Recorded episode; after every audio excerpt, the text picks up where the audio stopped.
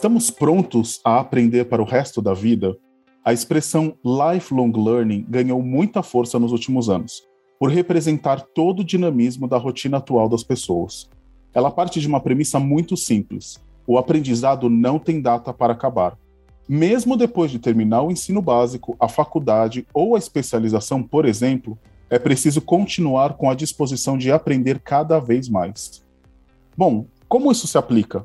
Aprender continuamente aumenta a empregabilidade? Nos torna mais produtivos e melhores enquanto cidadãos? Eu sou Kleber Pinto e esse é o Sem Receita Pronta, o podcast da Midiaria.com. Você está ouvindo o podcast da Midiaria.com Sem Receita Pronta. Comunicação, marketing e inovação sem fórmula.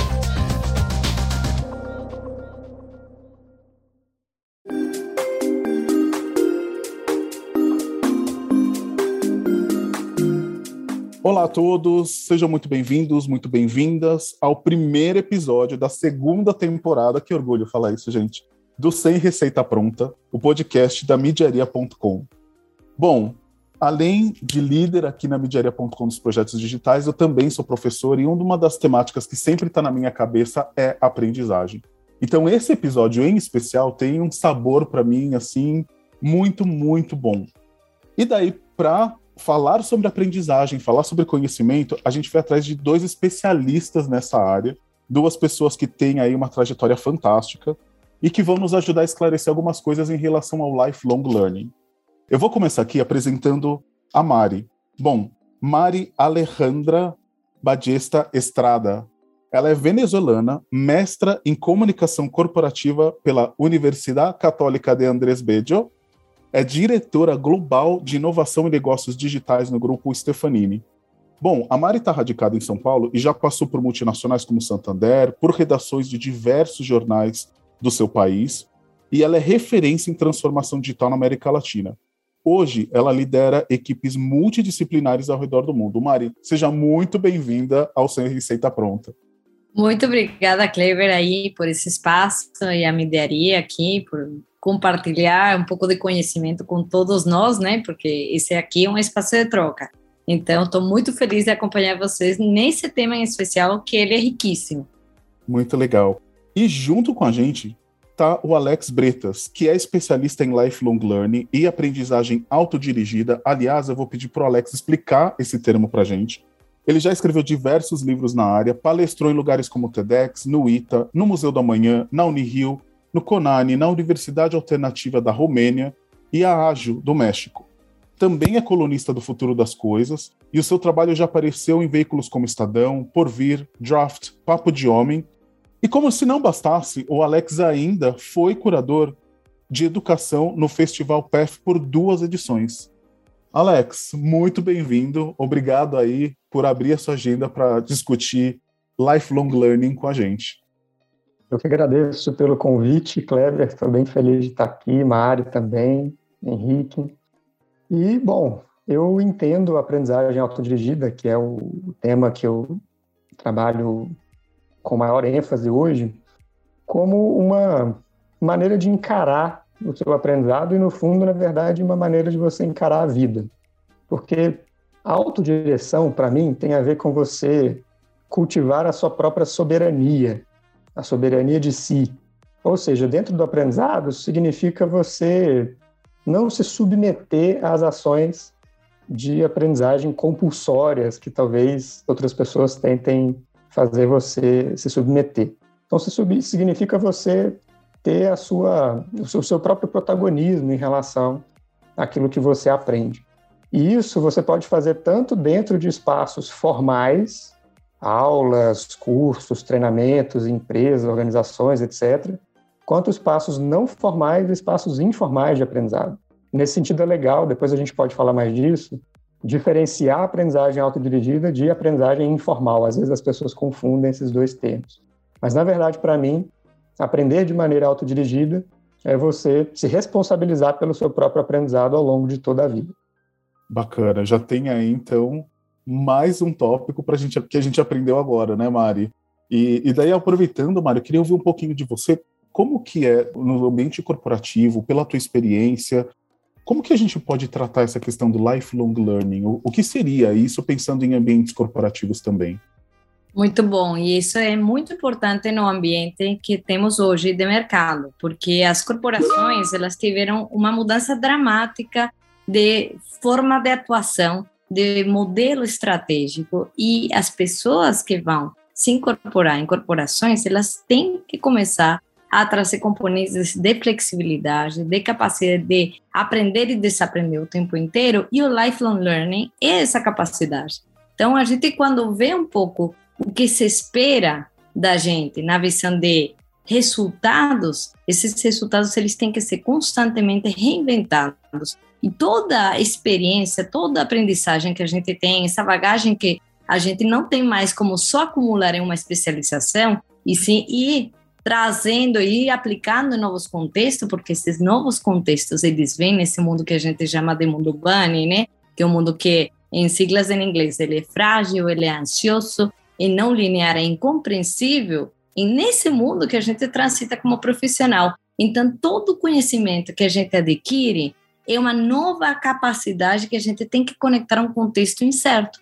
E esse contexto incerto vai nos permitir aprender mais. E essa aprendizagem é uma é, retroalimentação para nosso próprio conhecimento como profissional. Então, é um troca, né? É uma visão de troca e troca, né? Ou seja, a corporação ela precisa profissionais que tenham essa capacidade de conectar novas ideias. Por outro lado, o profissional precisa cada vez mais se munir dessas novas ideias. E aí, essa, essa visão de lifelong learning, ele vem para poder trazer essa curiosidade de uma forma estruturada, né? Porque eu concordo com o Alex que não é autodirigida, não é informal. É uma capacidade que você vai e busca para poder ser um profissional cada vez mais completo.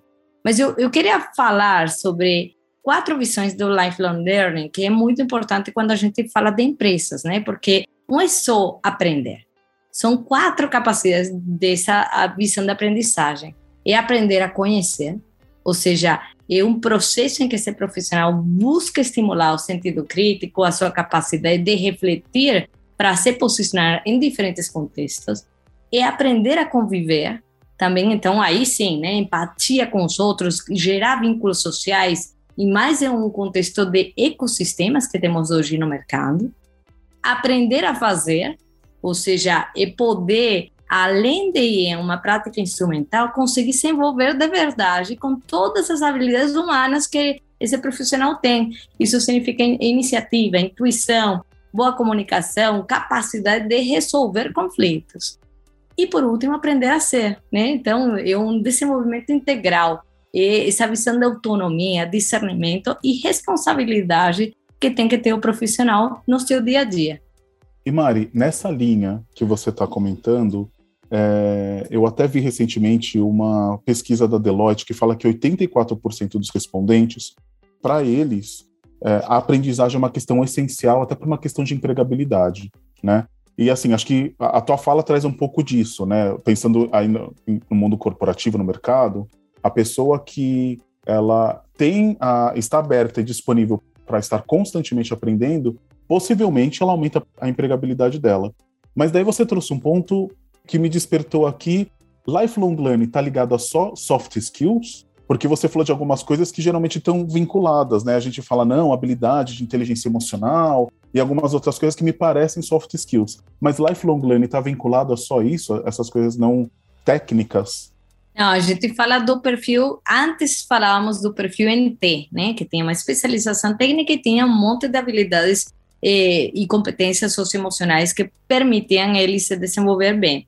Hoje estamos falando do perfil em M, e várias especializações técnicas que vão sendo construídas ao longo desse processo de aprendizagem. Então, hoje sou especialista em CRM, amanhã eu sou especialista em programação, eu depois sou especialista em marketing. São vários tipos de especialização e uma camada de competências e habilidades que se são soft, que conseguem interligar. Porque, de novo, a resolução de conflitos, ela precisa do máximo de conhecimento que a gente tenha e conhecimentos de outros para poder fazer essa conexão. Então, é, um, é uma combinação de capacidades. Legal. Alex, muita gente acha que a gente terminou o, os estudos formais, né, o que a gente chama aqui de formais, já introduzindo o seu, o seu tópico aí, e que, findo esse período né, de educação formal que a gente tem, a gente vai para o mercado de trabalho, começa a trabalhar, e muita gente acha que, ok, aprendi o suficiente, agora eu preciso rodar, né? Preciso ir para o mercado, rodar nas empresas, é, ou empreender. É, mas a gente sabe que na prática não é bem assim, né? Eu queria que você comentasse um pouquinho como que se aplica essa questão do lifelong learning no dia a dia e até essa questão do, da aprendizagem formal, né, que você comentou, que é, um, que é uma coisa que me deixou bastante curioso também. Então, Kleber, eu acho que primeiro a gente precisa olhar um pouco para os reflexos do sistema convencional de educação na nossa formação educacional, em como a gente concebe aprendizado, como que a gente encara aprendizagem na nossa vida. E, em geral, quando a gente fala do sistema tradicional, aquele sistema que a gente conhece bem, né? Aqui no Brasil, é aulas de 50 minutos, aí você tem umas 5, 6 aulas ao longo de todo um período, professores despejando conteúdo na cabeça dos alunos sem qualquer consentimento ou sem preocupar se isso vai fazer sentido na vida dele ou não, muito pouco estímulo à prática, muito pouco estímulo à conversa, discussão, é, trabalhos compulsórios, provas compulsórias, depois no final de ano, vai passar de ano, não vai passar de ano, fica aquela pressão toda em cima da pessoa, muita gente tem colapso nervoso nessa hora, especialmente perto do vestibular, enfim. Esse sistema, com essas características que a maioria de nós, acho que aqui, né, que estamos aqui na salinha gravando o podcast, acho que quase todos nós devemos ter passado por algo parecido com isso. Esse é um sistema, por definição, heterodirigido, que é o contrário de autodirigido. Hétero é o outro, então, hétero dirigido, a gente está falando do outro dirigindo, no caso, controlando o que, quando, como, com quem, por quê, a gente aprende. O que, que acontece quando a gente passa muitos e muitos e muitos anos da nossa vida sendo acostumado, sendo introjetado esse tipo de sistema? A gente fica anestesiado em relação à nossa capacidade de aprender a aprender, que é uma capacidade eminentemente humana. A gente tem isso dentro da gente. A Mari falou de curiosidade. A gente tem curiosidade dentro da gente desde que a gente nasce, desde que a gente é bebê. O bebezinho, para quem tem algum bebê por perto, eu não sou pai ainda, mas tenho sobrinhos, sobrinhas. É, se você olha para um bebê e mesmo quando ele está mamando, né, quando ele está suprindo ali aquela atividade primária de sobrevivência, se alguma coisa chama a atenção dele, ele olha para o lado, ele vai prestar atenção naquilo, ele vai eventualmente parar de se alimentar porque alguma coisa no ambiente modificou e talvez aquilo seja importante. Então ele vai olhar, ele vai querer saber, ele vai fazer aquela carinha de, de curioso. Essa capacidade, ela só vai se desenvolvendo ao longo da nossa vida a partir do desenvolvimento do nosso sistema cognitivo. Só que quando a gente fica a todo momento sendo despejado conteúdo, sendo ensinado coisas que não necessariamente correspondem àquelas questões, aqueles desafios que a gente tem quando a gente é criança, adolescente, as coisas que realmente nos interessam, a gente cria essa anestesia. Os nossos músculos de aprender a aprender, essa capacidade que, como a Mari falou, está desvelada nesses quatro eixos, né? Essas capacidades elas vão sendo atrofiadas, né? Esses músculos vão ficando atrofiados. É igual quando você não, não faz exercício, fica uma pessoa sedentária, a sua musculatura vai ficando fraca. Então é exatamente o mesmo processo que acontece, mas com o nosso, a nossa cognição, né, com os, os músculos né, do nosso aparelho neuronal. E isso forma um, um ser humano adulto que, quando chega no terreno das organizações, na vida produtiva, na vida profissional, muitas vezes essa pessoa acaba levando essas mesmas crenças em relação à sua própria educação para esse ambiente. Isso torna a questão muito mais difícil, porque o que eu mais ouço, eu trabalho com empresas também, com organizações, né, fazendo palestras ou mentorias, etc. E a coisa que eu mais escuto dos RHs, das organizações em geral, é: eu quero muito que o meu colaborador se torne protagonista do próprio aprendizado, que ele consiga detectar suas próprias necessidades, desejos de aprendizagem, que ele consiga fazer isso, buscar isso de uma maneira estruturada. Só que isso é muito difícil quando a gente saiu desse sistema que eu comentei agora. Então, esse é um ponto também que a gente precisa olhar. E aí, né, quando a gente se dá conta disso, aí que a gente pode conseguir resgatar essas capacidades lá do bebezinho, né, que a gente é, que a gente tem, que isso é natural do ser humano, né? O ser humano é uma espécie que aprende e a partir disso a gente consegue tornar o aprendizado mais intencional. Acho que a aprendizagem autodirigida ela tem muito essa característica, ela é ela tem intencionalidade, né? A pessoa ela busca aprender. E só fazendo um comentário rápido em cima do que a Mari falou, é, em relação à sua pergunta de soft skills, né? Será que é só sobre soft skills? Eu acho que a gente tem hoje um cenário quase polarizado, né, entre as soft skills e as hard skills, né? Eu acho que é interessante talvez a gente voltar com a percepção, dar um passinho para trás e perceber que esses são apenas rótulos, né? São apenas nomes que a gente deu para categorizar as coisas, que são nomes úteis, né, para certas atividades, em certas circunstâncias, mas também acabam encaixotando um pouquinho essas habilidades. Dentro dessa compreensão de aprendizagem autodirigida, é, o, o aprendiz autodirigido, que é essa pessoa que consegue é, entender o que, que ele está buscando em termos de aprendizado e, e estruturar caminhos para fazer isso, essa pessoa, muitas vezes, dentro dessa jornada que ela vai construir, ela vai construir tanto softs quanto hard skills. Muitas vezes ela não vai fazer essa separação, né? Então, acho que isso é um, um ponto interessante para a gente trazer aqui também. Né? Na, minha, na minha história, né, eu passei mais ou menos uns três a quatro anos criando para mim mesmo uma jornada de aprendizagem autodirigida sobre educação e educação com base em autodireção. E nessa jornada eu, eu, eu, escrevi alguns livros, eu fiz um monte de coisas e eu não, não sabia muito a diferença de quando que eu estava desenvolvendo uma soft skill, quando que eu estava desenvolvendo uma hard skill. Mas eu tenho certeza, hoje eu já fiz né, um, um inventário das coisas que eu aprendi e essas duas caixinhas elas foram atendidas né, em igual intensidade.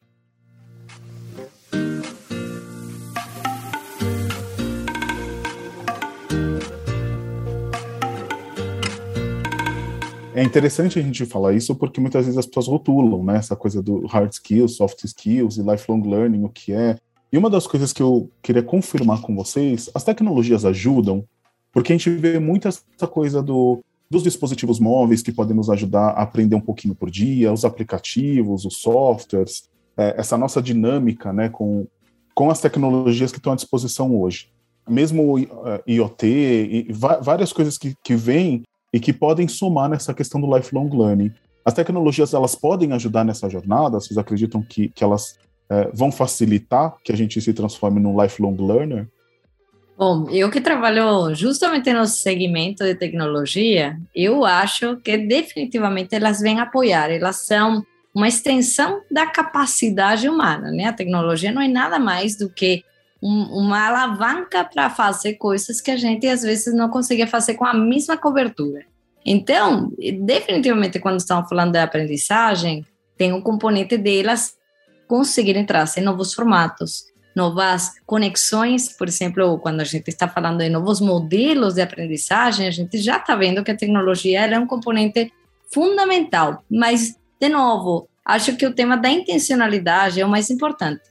Pode existir, e assim como qualquer visão de tecnologia, pode existir a melhor tecnologia, mas o componente de o propósito desse ser humano indo atrás, sendo intencionalmente um lifelong learning, é definitivamente o mais importante, né? Porque não é só a tecnologia, não é só canais, não é só plataformas o que vai fazer a diferença, né? Essa atitude proativa desse é, eterno aprendiz, né? Que é basicamente o aquele que aplica essa essa visão de lifelong learning. Mas uma coisa importante é que como a tecnologia ela está impactando todas as esferas da nossa vida, com certeza ela está impactando a forma como a gente consome conteúdo. E essa forma como a gente consome conteúdo acelera algum, algumas eh, visões de aprendizagem que a gente não tinha antes, né? Toda a disponibilidade de conhecimento que temos hoje, isso foi acelerado dramaticamente pela tecnologia, né? Pela, pela internet que temos e que virtualizou também o consumo do conteúdo. Então, eh, o impacto ele está aí, mas de novo o componente humano ele é fundamental. E, e, e só para complementar um pouco o tema de soft e hard skills, né? Acho que no momento que estamos hoje, onde a tecnologia ela é basicamente ela se mistura com todas as nossas capacidades, né? Porque a gente tem virtualização, mas a gente também tem componentes humanos que estão misturados. A gente não tem mais uma vida onde só máquinas fazem isso, só humanos fazem isso. É, a gente definitivamente quando olha os top skills de World Forum, eh, World Economic Forum para 2025 e que se projetam até 2050, a gente vê uma mistura desses hard e soft, porque não existe mais isso, né? A tecnologia ela veio para trazer o componente técnico na nossa vida do dia a dia. Então, ela virou também um soft, de alguma forma. A gente não tem mais como operar tecnologia sem pensar em que ela precisa o componente soft para poder ser operada adequadamente. Então, os profissionais do amanhã são aqueles que conseguem combinar. Por isso que eu falava do perfil EM. Eles conseguem trazer uma especialização técnica com uma visão de capacidades humanas e como eu tirar o maior proveito dessa capacidade tecnológica que está ali disponível. É, isso por um lado. Por outro lado, eu também queria mencionar o tema de eh, ser curioso, ser um aprendiz contínuo, ele também traz um componente de ser inovador. E quando a gente fala tecnologia e inovação, elas estão absolutamente vinculadas, né? Mas qual é a diferença entre um inovador que só tem tecnologia, aplica tecnologia, e um inovador de verdade, né? Que a gente chama inclusive de original, né? Alguém que realmente traz valor a partir da inovação. E a pergunta, por quê? né? Que é um pouco esse componente que a gente vai perdendo eh, durante nossa visão, que ela vai delimitando o que deve ser perguntado e o que não dentro da sociedade. Então, essa pergunta, por que as coisas são como são e por que a gente não faz diferente, é a que faz que você vá atrás de aprender outras coisas, para ver se isso se, eh, de alguma forma se encaixa em esse contexto e você pode fazer diferente. Então, de alguma forma, aquele que quer aprender, também por natureza, ele vai ser provavelmente uma pessoa mais inovadora, porque ele vai conseguir, pelo menos, se perguntar se faz sentido isso ou se deveria ir atrás de outra coisa. E essa outra coisa, ele instiga a curiosidade e a busca por conhecimentos novos. Só complementar o que a Mari está trazendo, adorei essa pergunta do porquê, eu acho que ela é realmente muito fundamental para instigar o aprendizado, especialmente o autodirigido, porque tem um, uma menção, uma, uma imagem, né? eu, quando eu, eu, penso nisso, na verdade, eu penso numa imagem que Rubem Alves falava muito, inclusive, que é sobre você conseguir estranhar a sua realidade. Para mim, você perguntar por que as coisas são assim, por que não poderiam ser diferentes, para que a gente pode fazer determinada coisa, né, criar novos propósitos, isso é você estranhar a sua realidade. É você olhar para para tudo o que te interessa, né, tudo que, que, que te chama a atenção, é, tudo que faz sentido, que está vivo dentro de você, e estranhar o que está ao seu entorno. É, e, e, com isso você conseguir fazer novas perguntas, essa capacidade de você fazer perguntas, boas perguntas, perguntas que talvez ninguém ainda tenha feito, essa é uma capacidade fundamental para o aprendiz contínuo ao longo da vida e autodirigido. Né? Estranhar as coisas né? e ver as coisas com esse olhar fresco, com esse olhar de abertura, com esse olhar de, de experiência, de experimentação.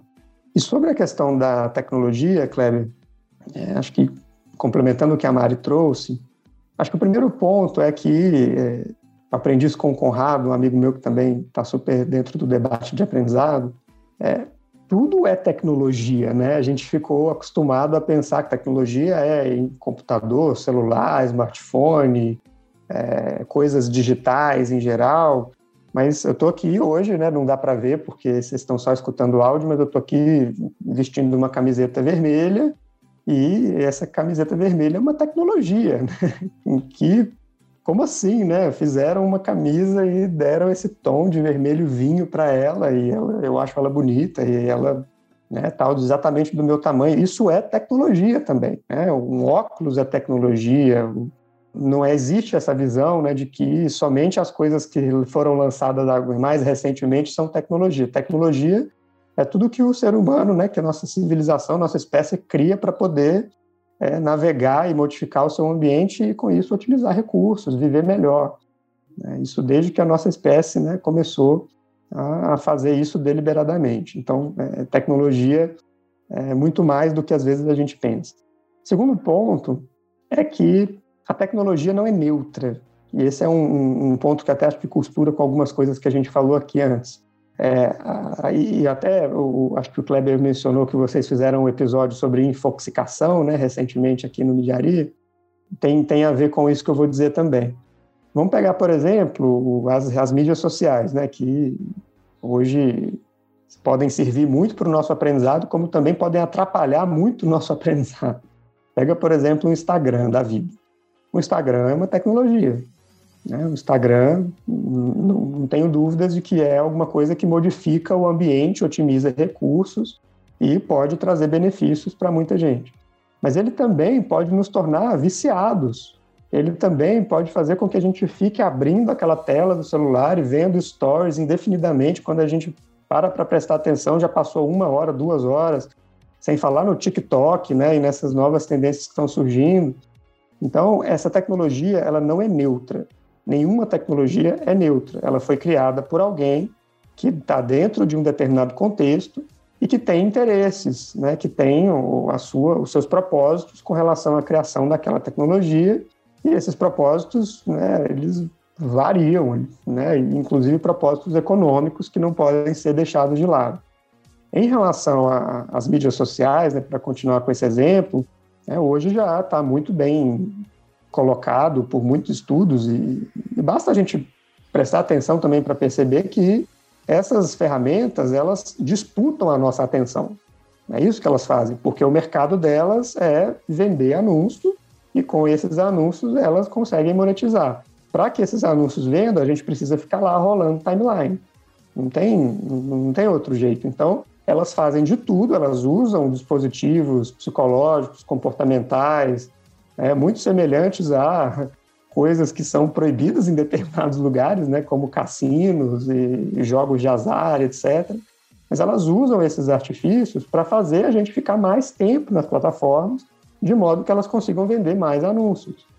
Então, assim, esse é um exemplo, acho que um, um exemplo emblemático, né, porque tem muito a ver com o aprendizado e acaba permeando a nossa vida né? De, de, em qualquer lugar que a gente vai, a gente está com o celular no bolso, né? Hoje em dia é mais difícil ficar desconectado do que ficar conectado, né? Estar conectado é o novo normal.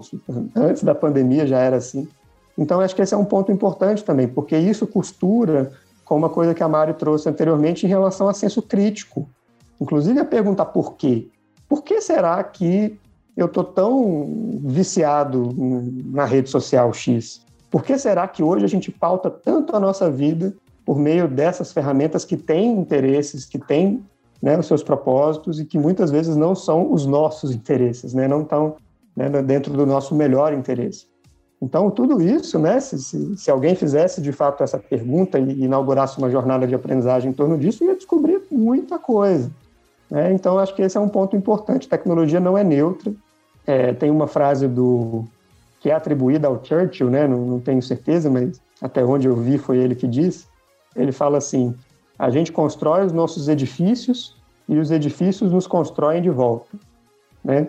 Então, é, a tecnologia é isso, né? A gente está usando, construindo edifícios na medida em que a gente usa né, determinadas tecnologias. Isso pode ter, eu, eu tenho certeza absoluta que tem um impacto positivo enorme na nossa capacidade de aprender, mas também a gente precisa estar atento que esses edifícios eles começam a nos moldar, eles começam a nos influenciar enormemente. Quanto mais tempo, quanto mais energia a gente gasta, a gente despende dentro de determinada tecnologia. Então, só para a gente ter atenção também em relação a isso. Vocês estão falando bastante. De fato, é um tema, Clever, desculpa eu interromper, mas é um tema super crítico, né? Porque quando a gente vê a geração que está vindo, tá? Os os, os centennials, né, e os próximos que vêm também, uma das coisas que a gente vê, e estudos já confirmam, que para eles é muito difícil distinguir entre o que é real e o que não é na visão de consumo de conteúdo. Então, estamos falando assim, conteúdos patrocinados por esses interesses são igualmente eh, críveis por essa geração, no sentido de eles consomem achando que isso é verdade e às vezes não é. Então, esse tema de esses prédios podem estar moldando o futuro do que é essa aprendizagem, definitivamente é um fato. E o desafio é como a gente dá ferramentas para que eles perguntem mais por quê, né? Será que é isso? Será que realmente o que eu estou vendo como conteúdo válido é? E aí terá, de novo, hoje temos uns desafios em gerações que elas tiveram limitações no formato de consumo de conteúdo, a gente vai ter desafios na amplitude que agora esse formato traz para as novas gerações.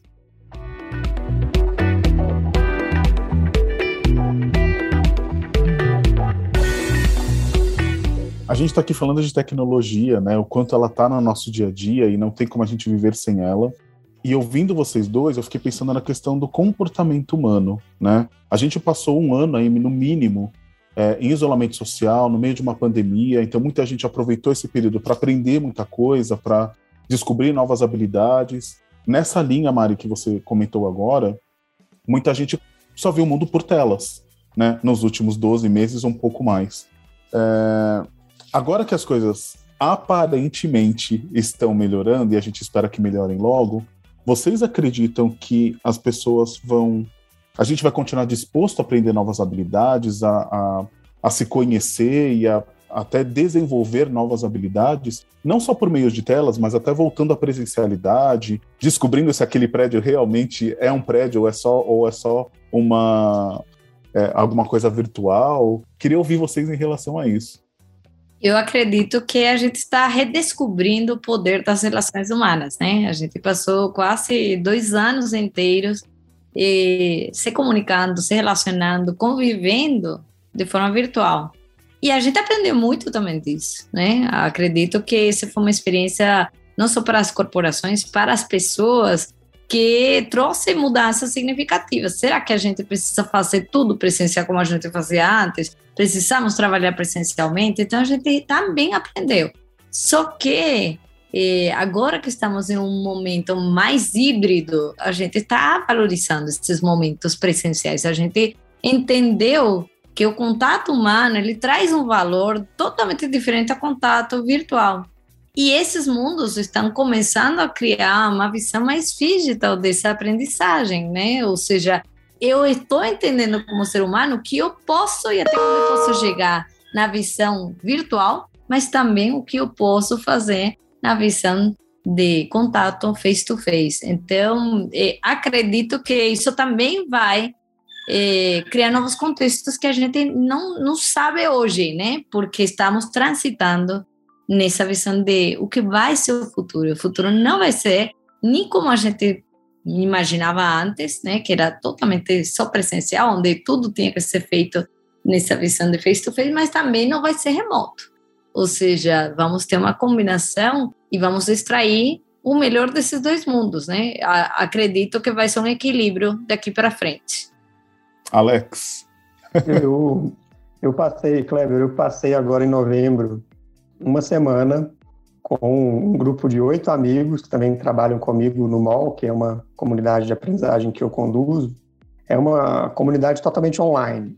Então a gente passou uma semana depois, eh, tinha, tinha pessoas que nem se conheciam pessoalmente, e a gente alugou um Airbnb no interior de São Paulo, uma casa super bonita, e a gente passou uma semana lá juntos, né, olhando no olho e é, todo mundo duplamente vacinado, a gente largou as máscaras e a gente estava doido para se abraçar, a gente se abraçou. E, e essa experiência, assim, que ainda está muito viva para mim, para mim ela, ela, é exatamente o que a Mari colocou agora. Para mim, eu, eu, também acredito que a gente está vivendo essa redescoberta e esse fortalecimento das relações humanas, olho no olho, com toque, com corpo, com né, presença, com intencionalidade nas relações, é, com experiências sendo vividas intencionalmente, sendo desenhadas intencionalmente para gerar conexão. É, isso é uma coisa que né, o, próprio Mark Zuckerberg lá criou agora o metaverso e está apostando muito nessa É, Para mim, o metaverso é como o, trazer o, mais elementos do presencial para o digital, sendo mais ainda mediados pelo digital. E para mim, eu não acho que essa seja a tendência, assim, até imagino que vai dar certo porque o cara tem muito dinheiro e ele vai botar dinheiro e vai convencer as pessoas de, de fazer aquilo, mas o que eu vejo de tendência mesmo nas pessoas com quem eu converso e nas pesquisas que eu tenho feito é essa, é essa redescoberta do presencial, mas isso sendo feito com mais intenção, porque nesse momento, esse é um momento interessante até, porque a gente, é, bom, tirando algumas pessoas que já é, ligaram né, a chavinha do... e já estão encontrando, aglomerando totalmente, mas assim, nesse momento, a gente ainda está com o presencial um pouco escasso, né? A gente está dando, criando, dando alguns passos calculados, né? Tomando alguns riscos calculados. E nesse momento a gente está percebendo o quanto isso é, isso, quanto isso é valioso, né? O quanto isso é uma coisa que é necessário que a gente tenha né? e que a gente viva esses momentos com intencionalidade, porque a gente ainda não pode ter isso do jeito que era antes, né? Vamos ver o que que o universo vai nos trazer aí em relação a como que a gente evolui. Mas eu acho que a evolução tem a ver com, essa, com esse hibridismo, né, com esse termo do digital, né, um termo que tem sido utilizado. Mas eu acho que conta cada vez mais intencionalidade. Vamos descobrir para que, que o digital é bom e vamos fortalecer as atividades que no digital fazem sentido. Né, e tem muitas, né, como a gente tem descoberto, desde murais colaborativos até dá para tomar decisões, dá para fazer um monte de coisas maravilhosamente no digital e vamos deixar o presencial para outras coisas que né, não tem jeito de não, não, ser tão bom se fosse no digital. Né, para dar abraço, para se conectar, para falar de si, para ser vulnerável, para viver o corpo, para, enfim, descobrir um monte de outras coisas. E um, um adendo sobre isso ainda, eu acho que pensando, para a gente pensar o futuro da aprendizagem e do lifelong learning, independente até de, de, qual território a gente está falando, digital, físico, para mim, o futuro pertence àquelas pessoas que conseguem aprender pelo encantamento, conseguem detectar dentro de si aquelas coisas que estão realmente vivas, que estão realmente falando com o seu interesse mais profundo, com aquilo que realmente te toca, com aquilo que realmente faz sentido né? E, e, a partir disso você aprender para criar transformação no mundo. Tem um, um, consultor americano que eu gosto muito de lifelong learning também, o nome dele é John Hagel, que ele uma vez eu assisti uma palestra dele, ele disse assim: "Eu dou só um conselho para as minhas filhas. O conselho é: encontre alguma paixão que você tem muita vontade de explorar e explore ela até que você consiga encontrar uma forma de viver disso. e, e, eu acho que isso é muito importante, porque essa dimensão do lifelong learning, do aprendizado autodirigido, que parte do encantamento, que parte daquilo que brota, que pulsa dentro de si, né, que é diferente do que é, de, ah, vou desenvolver uma habilidade aqui porque é importante, né, porque meu chefe quer que eu desenvolva, porque senão eu vou ficar para trás, senão eu não vou ficar não vou me manter atualizado em relação às tendências. Tudo bem você acompanhar as tendências e você desenvolver coisas que o mercado ou a sociedade dizem que são importantes, mas antes disso, ou em paralelo a isso, olha para dentro, né? tenta olhar para dentro e perceber o que, que é realmente importante para você. E aí tem dois motivadores, né? eu tenho uma, um, um artigo onde eu detalho um pouco sobre os motivadores do aprendizado autodirigido, e tem dois deles, são quatro, né, e tem dois deles que eu acho que conversam muito com esse encantamento que eu estou falando. Um é a curiosidade, e a curiosidade é um, é um fenômeno que nasce no corpo, né? Ele não é racional. Muitas vezes você está curioso para saber sobre determinado tema, para descobrir determinada informação, para descobrir sobre alguém, mas você não, não sabe exatamente por quê, mas nasceu no corpo, né? O seu corpo está se inclinando para isso. E o segundo é o propósito. Né? A gente aprende para provocar mudanças no mundo. Seja uma mudança pessoal, por exemplo, eu posso aprender como que eu posso ter um estilo de vida mais saudável. Seja uma mudança no seu entorno, seja na sua organização, na sua comunidade, poxa, estou percebendo que na nossa organização tem uma coisa ali que sempre dá problema, que poderia ser muito melhorada com uma solução simples. Então, poxa, vou aprender a criar isso para provocar essa mudança. Seja mudanças globais, né? mudanças em larga escala. Né? A gente hoje, por exemplo, precisa de muita gente aprendendo mais e se aprofundando mais em mudança climática, porque a gente já percebeu que não vai dar tempo e que a gente precisa de colocar todos os nossos esforços nisso. Então, seja não, não importa o tamanho dessa mudança pessoal, do seu entorno, ou até mesmo em larga escala, global, desde que seja uma mudança importante para você, uma coisa que realmente seja significativa, que converse com o seu eu mais autêntico. A partir do momento que você descobre as coisas, os objetos, as jornadas que conversam com a sua curiosidade e com o seu propósito, a partir disso você vai ser um dos pioneiros na criação desses novos futuros.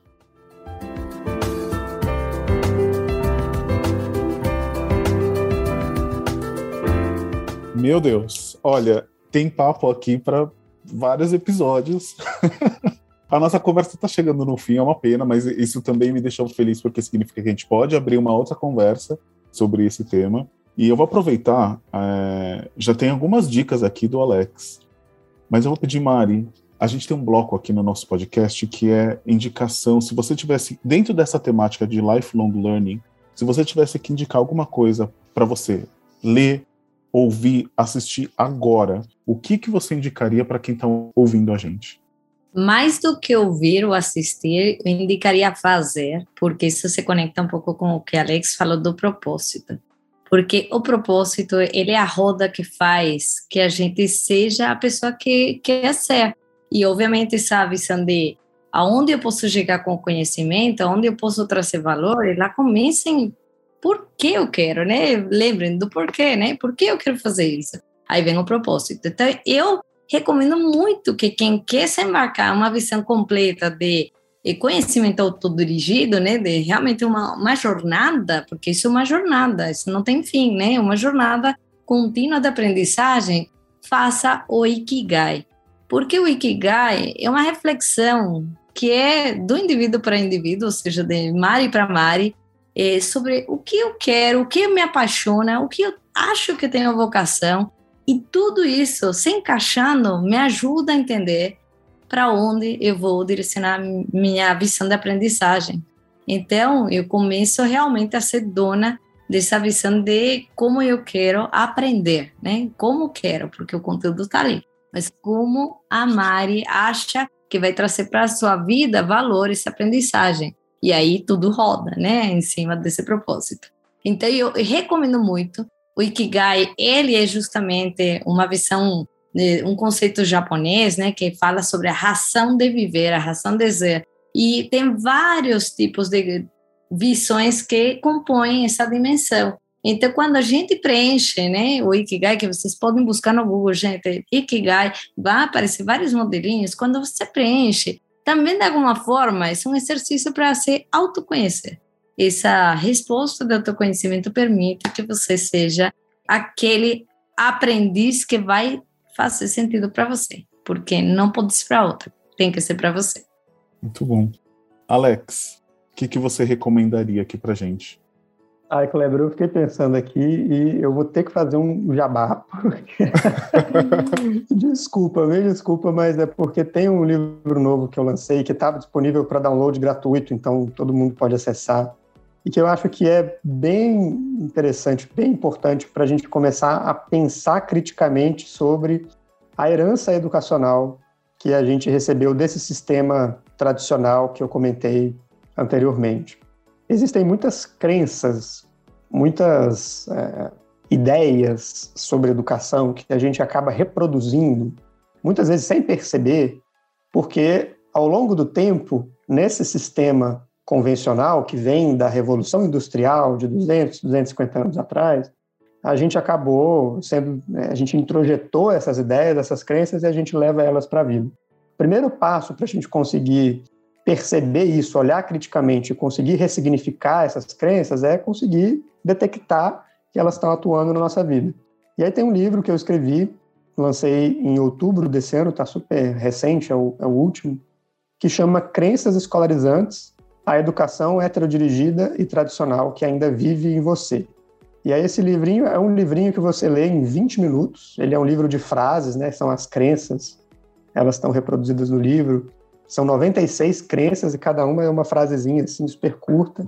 Então você lê rapidinho, é uma leitura leve, mas ao mesmo tempo chocante, né? Porque a gente olha e a gente se dá conta, né? De nossa, isso realmente tem um monte de coisas aqui que é, é importante olhar para isso e buscar ressignificar. Esse livro está disponível para download gratuito no meu site. Aí eu vou passar aqui, o endereço é fácil de acessar, é alexbretas.com barra livros. Né? Se você colocar o barra livros na frente, você já consegue chegar nessa seção onde tem vários dos livros que eu já escrevi para download gratuito. O primeiro que aparece é esse do Crenças Escolarizantes. Muito bom. Bom, então você já engatou a minha próxima pergunta, que era como que as pessoas entram em contato com você? Então, alexbretas.com. Tem algum arroba também para quem. A gente falou aqui de, de Instagram, né? Se a pessoa gostar do Instagram e quiser seguir você no Instagram, no Twitter, ela te acha nessas redes sociais também, Alex? Acha, porque ainda é o mal necessário, né, Kleber? para quem produz conteúdo. Eu, se eu pudesse, eu sairia de lá. Mas eu ainda estou por lá e escrevo com alguma frequência. É, a principal forma, na verdade, é pelo site alexbretas.com e lá você consegue assinar uma newsletter que eu envio com pequenos posts, pequenas pílulas de conteúdo sobre esses temas todos que a gente conversou aqui. E é o principal canal que eu uso para conversar com seguidores, porque acaba sendo um canal mais íntimo, né, de, de conversa, eu consigo ver também respostas, eu, eu, acabo preferindo. Mas eu acabo reproduzindo também vários dos conteúdos no Instagram, que é alexbretas11, o número 11 mesmo, né? E no meu LinkedIn também eu sou atuante por lá. E o, se você digitar na busca do LinkedIn Alex Bretas, você provavelmente um dos primeiros rostinhos que vai aparecer é o meu. Aí pode se conectar comigo por lá, a gente troca ideia. Quiser mandar mensagem também, seja pelo direct, pelo LinkedIn, estou super disponível. Bacana. Mari, onde que a gente acha você? Opa, assim, eu adoro LinkedIn, tá? Então é a rede mais ativa, tenho as outras também. Então, se vocês buscam Maribalista, vão me achar. Mas o LinkedIn é onde a Mari né, tem seu propósito, né? Onde eu compartilho mais informação. Então, se quiserem me achar, é só buscar Mari Alejandra, né? É, esse é o tema no LinkedIn. Eu estou Maria Alejandra Balista, então um pouquinho diferente. Mas aí vocês vão ver bastante informação, conteúdos, e eu também estou aqui é só para mulheres. É uma comunidade que comecei faz um ano e meio de mulheres em inovação, mas não tem que ser pessoas que trabalham em inovação. É qualquer um que acha que quer, quer de alguma forma inovar. Então, essa comunidade se chama WIN, que é Women Innovation Network, e a gente está faz um ano e meio se reunindo, somos mais de 30 mulheres de diferentes segmentos do mercado que conversamos sobre temas de inovação. Nesse momento, a gente está falando do futuro do trabalho, então é um tema que tem tudo a ver com essa visão de habilidades. Então, se alguém quiser, me manda um direct aí no LinkedIn, que aí eu passo toda o caminho das pedras para poder pertencer aí a nossa comunidade. Mas na semana que vem, a gente vai lançar um chamado para quem quiser participar na comunidade, né? Então, eu faço agora o chamado aqui, né? Quem quiser, fique atento que logo, logo estamos recebendo mais integrantes. Legal, então, dica bônus, hein, gente? Comunidade Win da, da Mari aqui, para mulheres que, que queiram entrar nesse network, de, nessa rede em, em prol de inovação. Então, fica aí essa dica bônus da Mari.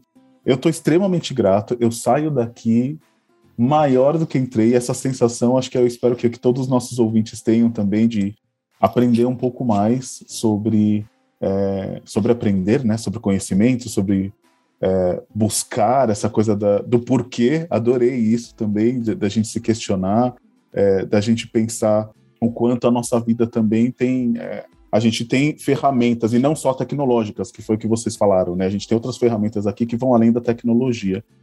Meu muito obrigado, Mari. Muito obrigado, Alex. Obrigado a você que nos acompanha aqui. Obrigado por acompanhar o Sem Receita Pronta. podcast da Midiaria.com que te atualiza sobre universo de tecnologia, comunicação, marketing e conceitos como o lifelong learning que a gente aprendeu hoje.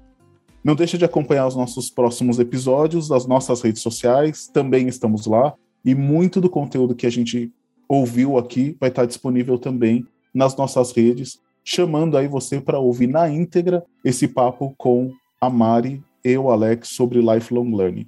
Até o próximo episódio, pessoal. Muito obrigado.